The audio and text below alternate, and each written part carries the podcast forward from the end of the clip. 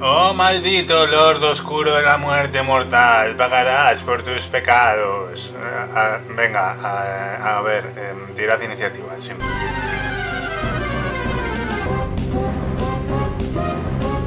A ver, eh, Silvia, tú que tienes tre- tres, qué mal, y tú, Javi, cuatro, vale. A ver, em, sí, sí, tira, eh, a ver, cuatro casillas, eh, malo se pone aquí, te va a lanzar un hechizo. Eh, ahí, espera, ¿esto qué hacía? ¿3 de 6 o 4 de 6? Eh, no me, espera, no me acuerdo, ¿eh? Un momento, voy a mirar. em, pasa página. bueno, da igual, haz, haz una salvación de destreza. Sí, vale, te mueres. Em, siguiente. Eh, si tus combates en partida se parecen a esto, igual tienes algo que aprovechar del episodio de hoy de la trastienda de Shadowlands.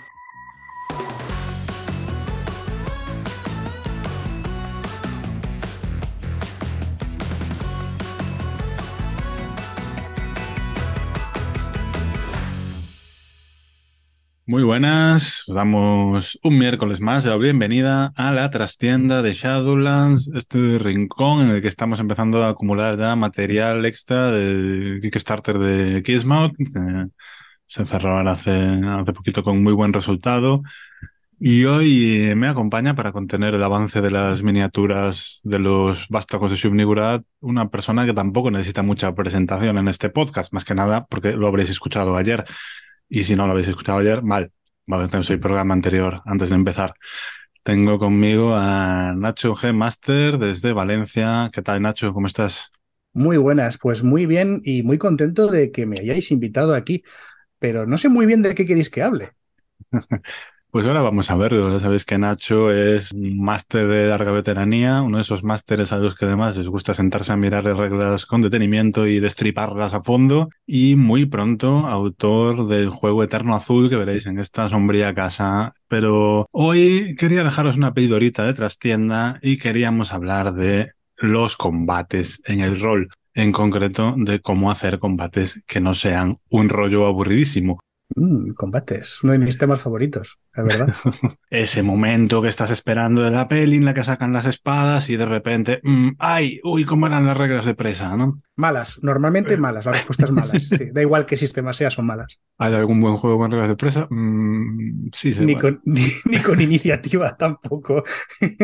Pues estas son mis opiniones, ¿eh? que también hay que dejarlo claro. O sea, yo que decir, me gusta mucho el combate, sobre todo los juegos que tienen reglas de combate táctico, que, que ahora explicaré un poquito qué es eso para mí, pero todo lo que estoy diciendo aquí es mi opinión. Yo también he hecho combates horribles, de malos. Quiero decir, no, no hay una receta perfecta, aunque sí que hay un par de cositas que cada uno puede aprovechar para echarle ingredientes a su combate que salga un poco como le gusta. No, claro, como siempre, aquí este señor y yo, aunque tengamos un micro delante, lo que damos es nuestra opinión y nuestra experiencia personal. Coged lo que os sirva y lo que nos sirva a la papelera. Pero vamos a ver si podemos, por lo menos, dejar alguna idea interesante sobre esto, que mm, yo no sé, pero Nacho seguro que sí. Mm, Ya que has abierto el melón, ¿qué es un combate táctico y cómo lo entiendes tú?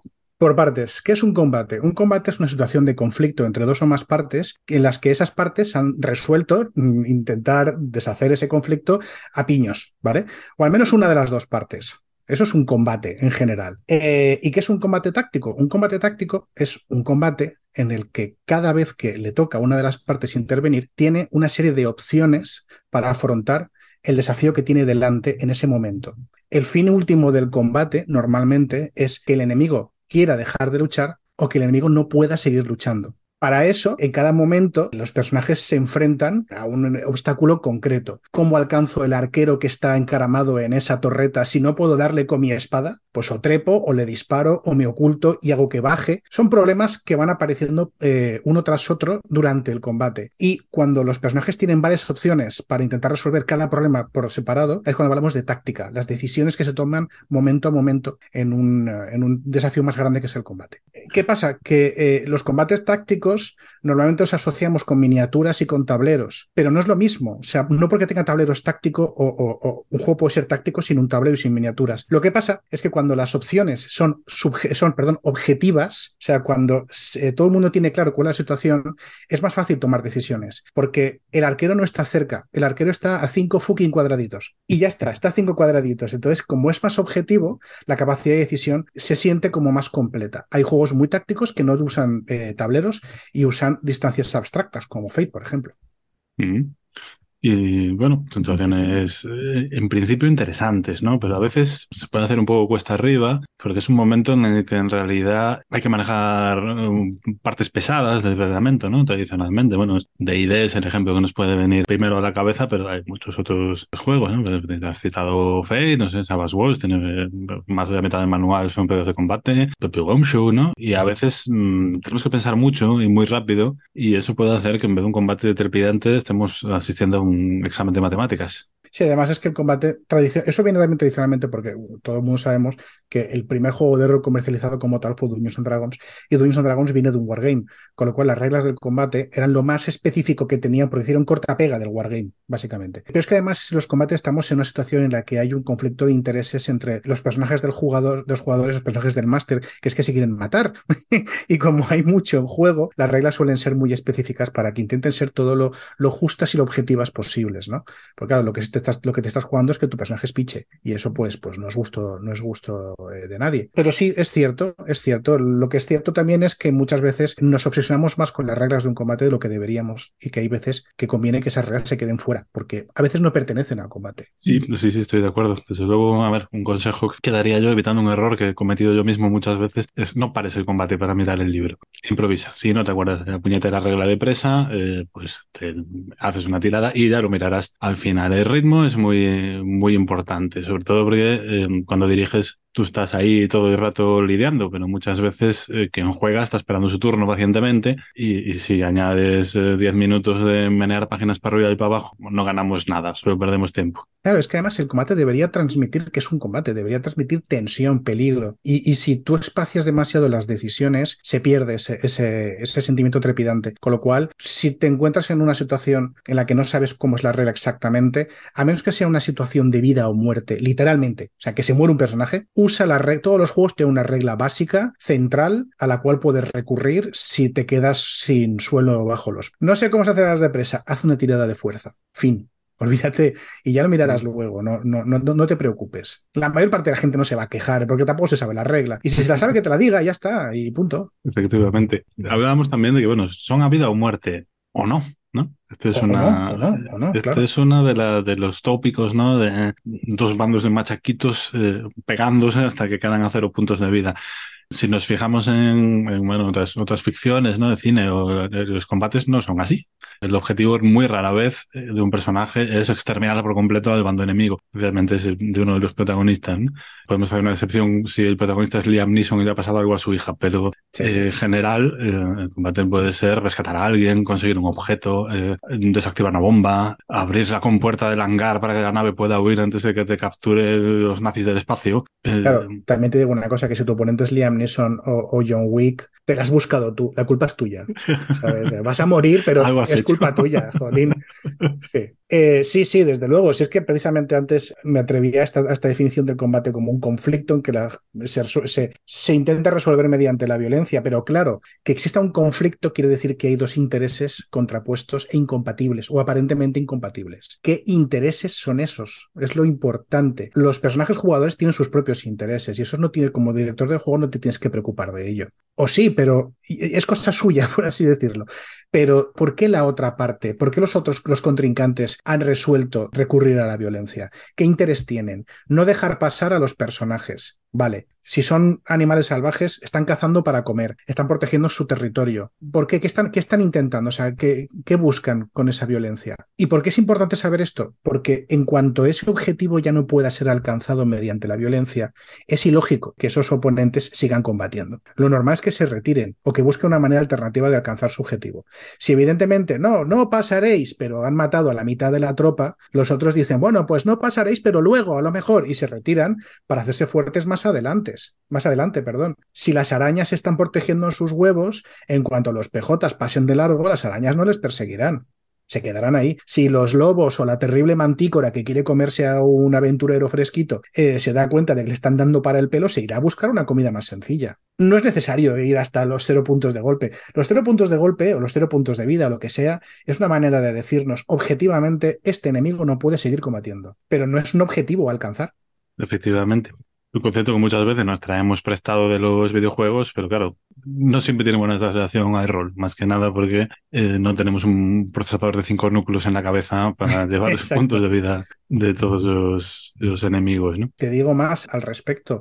Esto de, tener en cuenta cuáles son los, los objetivos de los, de los enemigos también viene bien con un consejo mm, bastante global que muchos juegos de rol incorporan de una manera implícita o explícita, que es si el tres turnos y fuera. Los combates no deberían mm. durar más allá de tres turnos porque hay muchos sistemas que están pensados para que a partir del tercer turno el combate ya esté resuelto, ya sea por la cantidad de recursos que tienen cada bando, por los puntos de vida medio que se calcula que va a perder cada bando, porque hay gente que estudia este tipo de estadísticas en los temas del juego, como yo, que soy un más reglas asqueroso. Entonces, claro, si tú ya sabes que a partir del tercer turno el, pescado está vendido, eh, como director de juego te sientes muy libre para si el combate. No es una cosa muy, muy esencial, muy, muy, muy importante para la trama o sea muy dramático, tú puedes decir, pues mira, huyen o mira, pasa tal y resolver el combate en dos o tres turnos perfectamente. Tampoco sabría cómo definirlo, ¿no? Pero es verdad que hay un momento que se nota. O sea, no, es más fácil de notar que de explicar de que está todo el pescado vendido. Como en este combate ya no puede pasar nada más interesante, salvo perder un rato más haciendo tiradas cruzadas, a ver que lo importante ya ha ocurrido. ¿no? Ese es el momento en el que tienes,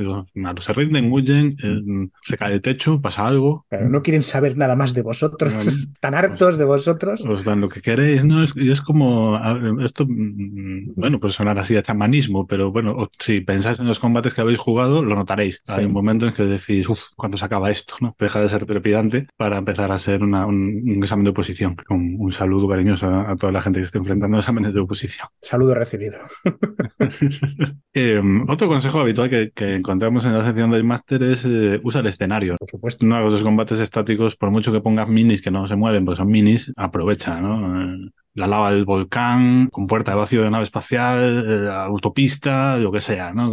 Más allá de los campos de batalla de estos multitudinarios donde dos ejércitos chocan eh, de una manera muy épica, ¿cuántas veces hemos visto un buen combate en el cine que transcurra en un espacio completamente abierto. Bueno, vale, el combate de final de Civil War, de acuerdo, bien. Y aún así había, habían obstáculos, ¿no? Habían aviones por medio y tal y cual normalmente los combates son en sitios, pues en realidad muy poco esperados, ¿no? En un callejón o en una taberna o en medio de un pasillo de una mazmorra, o en una caverna que seguro que está lleno de rocas y de movidas y de estalactitas y estalagmitas y todo tipo de estalacts por ahí, ¿cómo no va a haber terreno interesante con el que interactuar? ¿Cómo no va a haber mobiliario o sitios donde coger cobertura o donde esconderse y emboscar o donde ponerse para tener mejor alcance o no poder ser atacado directamente? Claro, usa, usa el escenario, es que le vas a dar un giro. Eh, vas, primero vas a meter opciones tácticas, que es lo que hablábamos antes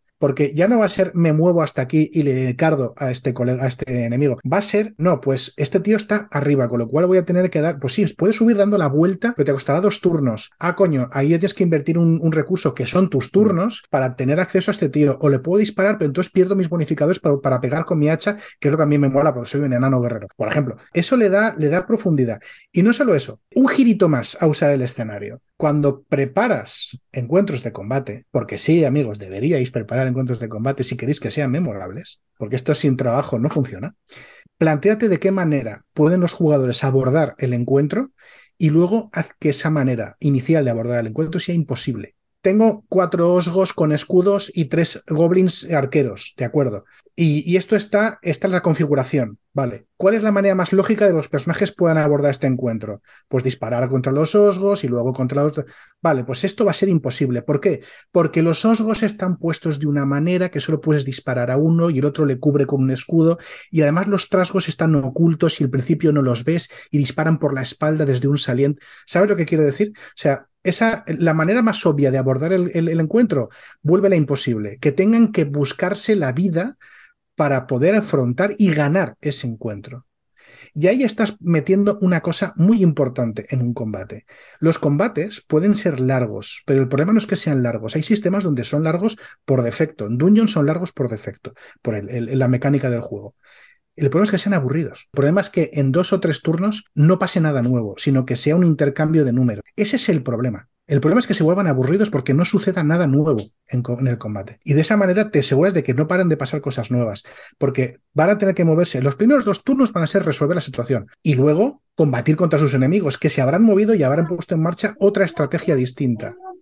Pues mira, es un, es un muy buen consejo que de hecho mm, nunca lo había racionalizado y está muy bien, me voy a apuntar yo para mí. Otro ejemplo así del estilo tú tienes un encuentro contra, contra eso, contra arañas, por ejemplo, ¿no? Arañas gigantes, están protegiendo sus huevos. Puedes encontrártelas de cara en el túnel, o puedes encontrarte con que las arañas empiezan a caer del techo, o usan esas típicas, trampas de túnel eh, subterráneo que usan algunas arañas cazadoras pues imagínate que empieza a salirte desde abajo o que empieza a intentar meter a los personajes bajo tierra. Es muy distinto, la situación es muy distinta, funciona de una manera muy diferente. Con lo cual, sí, por supuesto, no solamente usa el terreno, sino usa el terreno de manera que el acercamiento más garantista no funcione y tengan que buscarse la vida para poder afrontar con garantías ese combate. Un muy buen ejemplo. por añadir un matiz por mi parte, además, cuando un personaje tenga una idea para usar el escenario, la respuesta por defecto debería ser sí. Sí. ¿Puedo levantar esta roca? Y sí. Ponle una dificultad, establece qué habilidad usa y si es una idea muy absurda, ponle un negativo enorme. Pero ¿por qué no lo va a intentar? O sea, claro. que no están las reglas. Bueno, las reglas, como hemos dicho, tienen siempre una tirada básica. ¿no? Y empezar a decir es que no, sobre todo si son cosas que has visto muchas veces en las pelis, el clásico colgarse de la lámpara de araña en la taberna. Para eso, un, reglas de mano en la mayoría de los juegos debería ser negativo por dos acciones en movimiento. Mm, no lo apliques. Dile que sí, pide una tirada de atletismo y súmale un bono de ataque si sale bien. Fin, déjale que se mole, para eso están los combates. Es que es eso, o sea, si tú le quieres, si tú le quieres introducir o imprimir un sentimiento de, dinamismo al combate, ese tipo de ideas es justo lo que están haciendo. aparte, es que es el jugador que claramente y explícitamente te está diciendo qué quiere ver en el combate. Te está diciendo, molaría que pasase esto. Coño, pues lo tienes claro, blanco y en botella, tío. Pues mira, lo vas a hacer. Hazme la tirada de lo que sea y lo vas a conseguir, pero como falles, se va a liar. Y esas palabras, se va a liar, son, son pólvora, o sea, son, son la, chispa que enciende el petardo, te lo digo en serio. Porque entonces tiran con más ganas, o sea, que lo voy a hacer y encima se va a liar, increíble, impresionante, vamos. Y, y, sí, mm. se lía y te lo pasas bien. Y esa escena es memorable. Pues saco un, un, tema que además que sé que no sé que te interesa, que es en relación a lo que acabamos de hablar, el problema del fallo. Sí el problema de qué ocurre cuando después de ese rato de turnos de combate haces un ataque o intentas algo y el resultado es un fallo, con lo cual en muchos sistemas significa que no pasa nada. Y no necesariamente es una buena idea. Bueno, puede ocurrirte una vez, pero nunca debería no pasar nada en un combate, ¿no? Esto es una cosa que hay gente que cuando yo lo explico entiende que lo que me estoy quejando es de, no, es que mi personaje no ha ganado. Es que he fallado y que fallar me frustra. Y el fallo no es lo que me frustra. Lo que me frustra es la situación nula. Lo que me frustra es que si yo disparo dos flechas con mi arquero y fallo las dos flechas, el combate no se ha movido en ninguna dirección. No ha pasado absolutamente nada. Lo mismo daría que no hubiese hecho nada. Y eso a mí me frustra porque me parece una oportunidad perdida y me parece que de esa manera estás teniendo... Yo a mí me encanta dirigir combates, pero odio participar en combates tácticos porque son largos y porque yo juego cada cinco minutos o cada ocho minutos y me aburre. ¿Por qué? Porque la situación se vuelve nula con un fallo. Yo he probado mil movidas para meterle a Dungeons and Dragons. Algunas de ellas las podéis ver en partidas que he dirigido y que están colgadas online. Mil movidas para dinamizar esto. Un éxito a un coste. Te permito repetir la tirada, pero si vuelves a fallar, te la voy a liar muy gorda. Haces daño mínimo. Eh, mil cosas, mil cosas. Todo para que el combate avance. Mm. Si tú eh, de cada asalto de combate, que puede tener seis, ocho turnos, hay dos o tres turnos donde no pasa absolutamente nada, tampoco está avanzando. Que pasen cosas depende de que el dado diga sí. ¿Sabes lo que te quiero decir? O sea, y mm. eso para mí es una situación que me, me parece frustrante. Prefiero que cuando el dado diga no pase algo malo a que no pase absolutamente nada. Y de hecho, los sistemas que yo diseño siempre funcionan así. O sea, cuando hay un, cuando el dado dice no, lo que está diciendo es no consigues lo que quieres. Puedes conseguir algo, pero no de la manera que querías, o puede pasar algo que no querías en absoluto. Y eso me parece muchísimo más interesante. Y te digo una cosa, el sistema no te tiene que dar permiso para hacer eso. No necesitas su permiso. De hecho, a poco que rasques hay un montón de cosas que puedes implementar para, para superar esa situación de, de, tirada nula. Y eso le imprime también dinamismo al combate. Más que nada porque si cada vez que fallas la tirada de dado pasa algo malo, eso es otra decisión táctica que vas a tener que tomar en el turno que viene. Y eso ha variado el combate. Y repetimos que el problema no es que sea largo, es que no pase nada. A mí me suele dar a, gustar en ese caso darle la lección al jugador, a la jugadora, uh -huh. ponerle un brete, ¿no? Eh, sobre todo si se han cadenado varios fallos o si es un momento eh, en, en, el que el fallo es un chof, a punto de dar el golpe decisivo, no sé qué, se ha gastado un montón de recursos y sale un uno. Por ejemplo, ¿qué quieres? ¿Quieres impactar, pero a cambio recibes daño automático? ¿Quieres impactar, pero se te rompe el arma? ¿Quieres, eh, decimos que evitas su ataque, pero los tablones se hunden bajo tus pies y vas a tener que volver a trepar en el turno siguiente? No sé, te sale, pero eh, refuerzos. Eh, ¿Qué decides, no? Pues, danos una, una pildorita. ¿Cómo, ¿Cómo resuelves esto en Eterno Azul? Sencillo, en Eterno Azul prácticamente es imposible fallar. me explico, me, explico. Nunca hay una situación nula, ¿vale? Hay tres posibles escenarios. Uno es que no saques ningún éxito en la tirada, que es complicado, es muy complicado. Eterno Azul, fallar absolutamente es muy complicado. Peda por la, por la estadística de que tiene el juego. Pero si eso sucediese, la resolución queda en manos del director del juego.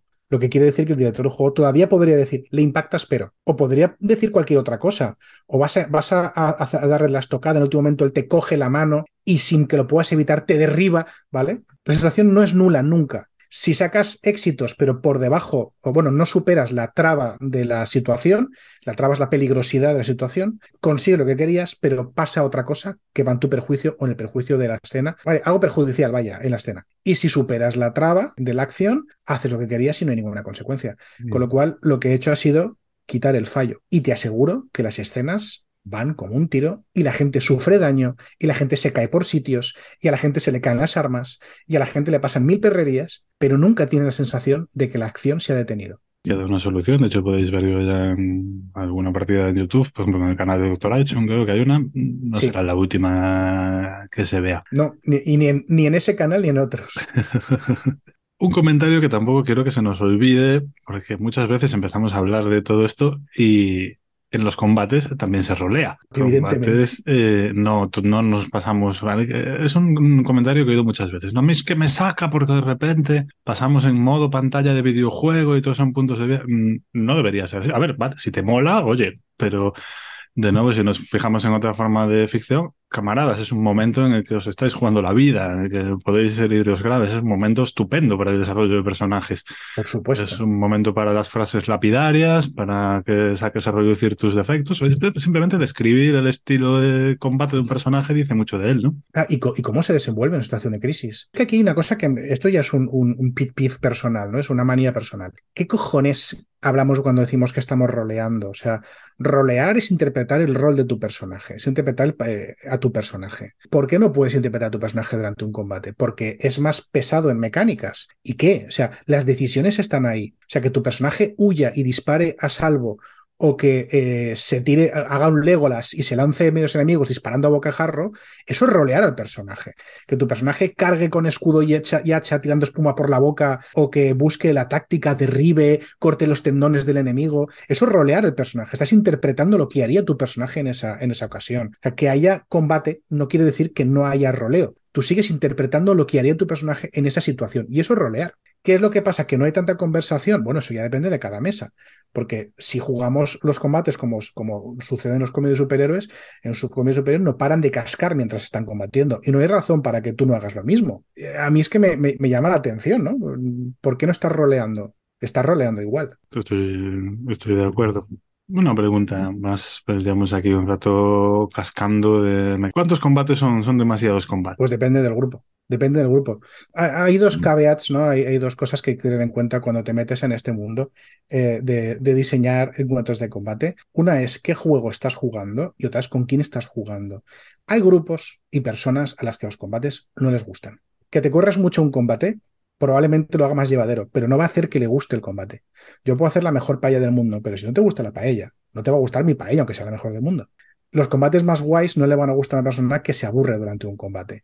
También es verdad que hay juegos que hacen los combates más largos y eso es peor para una persona que no los disfruta. Entonces, cuando conoces bien a la mesa de juego puedes evaluar cuántos combates son demasiados y cuántos son muy pocos. Yo tengo grupos de juego que han estado seis horas jugando combates, no un combate, pero sí combates encadenados y daban palmas con las orejas. Mientras que hay gente que yo sé que si les meto dos combates en la misma sesión de juego se van a pudrir. Así que ¿Cuántos combates son demasiados? Pues depende del grupo que tengas. Conoce bien a tu grupo, porque si no les va eso, da igual como de guay esté. Y en segundo lugar, ten en cuenta que estás jugando.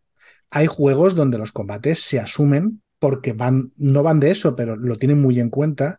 Y hay juegos donde los combates son largos y muchas veces son pesados a nivel mecánico. Dungeons, en casi todas sus ediciones, a partir de la tercera edición, y hasta la última, la quinta, no es una excepción, los combates son largos por diseño. Los personajes tienen muchas cosas que hacer, tienen muchas opciones, muchos juguetes que activar, los malos tienen muchos puntos de golpe para aguantar eh, tres, cuatro asaltos. Con lo cual sabes que te vas a ir ahí, más o menos. Mientras que hay combates, que, perdón, juegos que, donde el combate es rapidísimo. En muchos OSR el combate es muy rápido y muy letal. En muchos PBTA el combate es súper, súper dinámico. No le pidas esperas al Olmo. Si tú estás jugando Dungeons and Dragons, pues hay maneras de acelerar el combate. Pero el combate por diseño es largo con lo cual no vas a poder hacer todo lo rápido que tú quisieras. Quizá te salga más barato jugar con otro, con otro sistema o hackear fuerte Dungeons and Dragons, pero probablemente entonces ya no se sienta como Dungeons and Dragons. A mí me ha pasado, ¿eh? Yo he, buscado un, tono concreto y he reducido bastante los puntos de golpe de los enemigos y a cambio he subido el ataque y el daño y el combate efectivamente se sentía más rápido y más trepidante porque de dos o tres golpes los enemigos cascaban, pero cada vez que pegaban los personajes flipaban de lo que, del peligro los que eso le ponía. Con lo cual, conoce las reglas, conoce el sistema, ten en cuenta que estás jugando ocurre la solución de Gamshu Quickshop, que resuelve combate simplemente en, una tirada por personaje. Para el tipo de ficción que busca emular queda muy bien, como lugar a fliparse. Es justo reconocerle a, la puerta de Ista, el motor de emociones, que también usa Robota en esta casa, una idea, a mi gusto, muy buena, que es dividir los combates entre escaramuzas y combates ya serios. De, claro. Que las escaramuzas, mm, bueno, son típica es pelea de relleno en la película, que puedes resolver con un puñado de tiradas, y sin embargo tienes pues un sistema de combate táctico ya más, más detallado. ¿no? Hay, ya más juegos que implementan esta mecánica, la última edición de Savage Walls, o incluso puedes hacer en Travel Shooters. Si no hablo de Travel Shooters de vez en cuando, también no, no me interesan la nómina. En Travel Shooters, si el combate no es demasiado importante, lo puedes resolver como un desafío.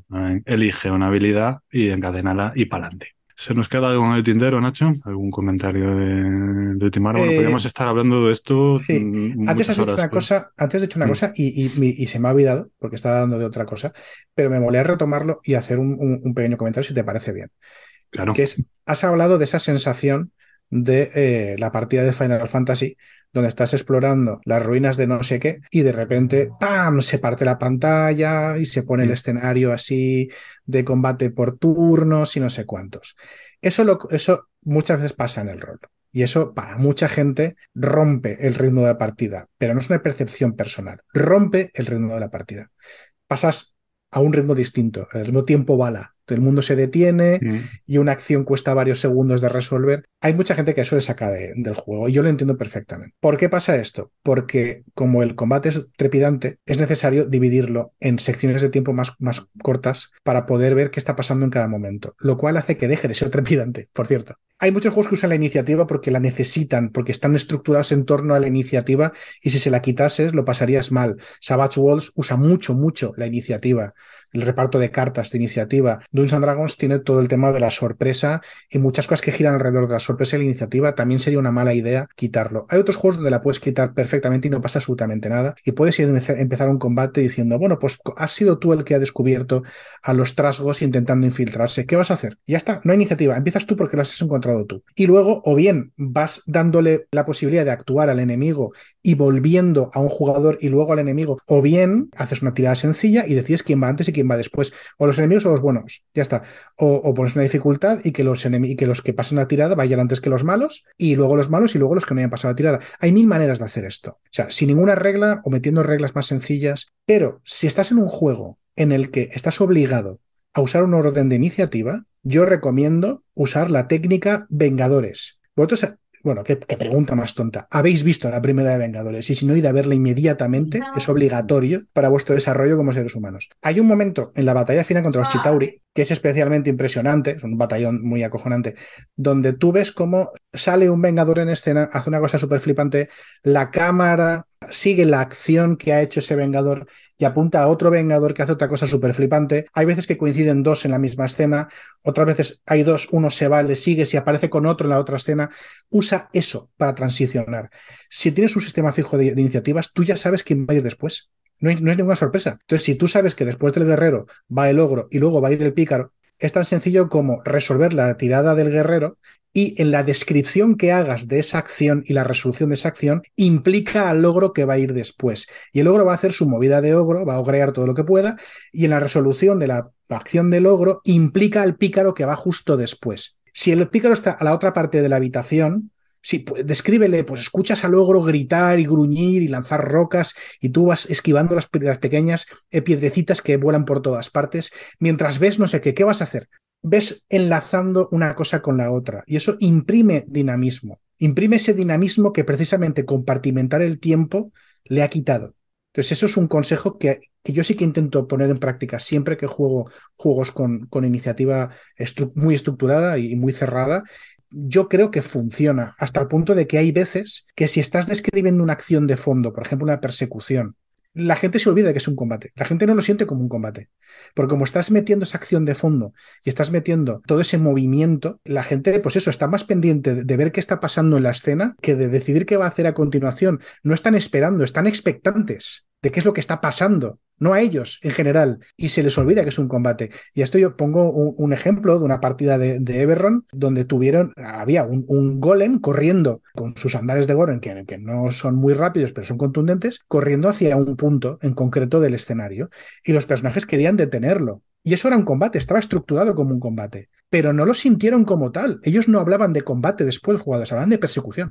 Y no era una persecución. Un muy buen consejo, ¿no? Hemos sacado varias veces en la conversación como que el ritmo es clave, ¿no? Combate, si vas a usar las tácticas detalladas, va a ser lento de por sí, así que haz todo lo posible por añadirle, añadirle dinamismo. Si os gustan los combates, tendréis una buena idea por aquí. Si no os gustan, mm, tampoco pasa nada, porque, como decimos siempre en este programa, juego es importante, pero nunca tanto como la gente con la que lo juegas. Gracias por escucharnos y nos vemos la próxima semana. Gracias por acompañarnos, Nacho. Muchísimas gracias a vosotros y un abrazo fuerte a todos nuestros oyentes. Adiós.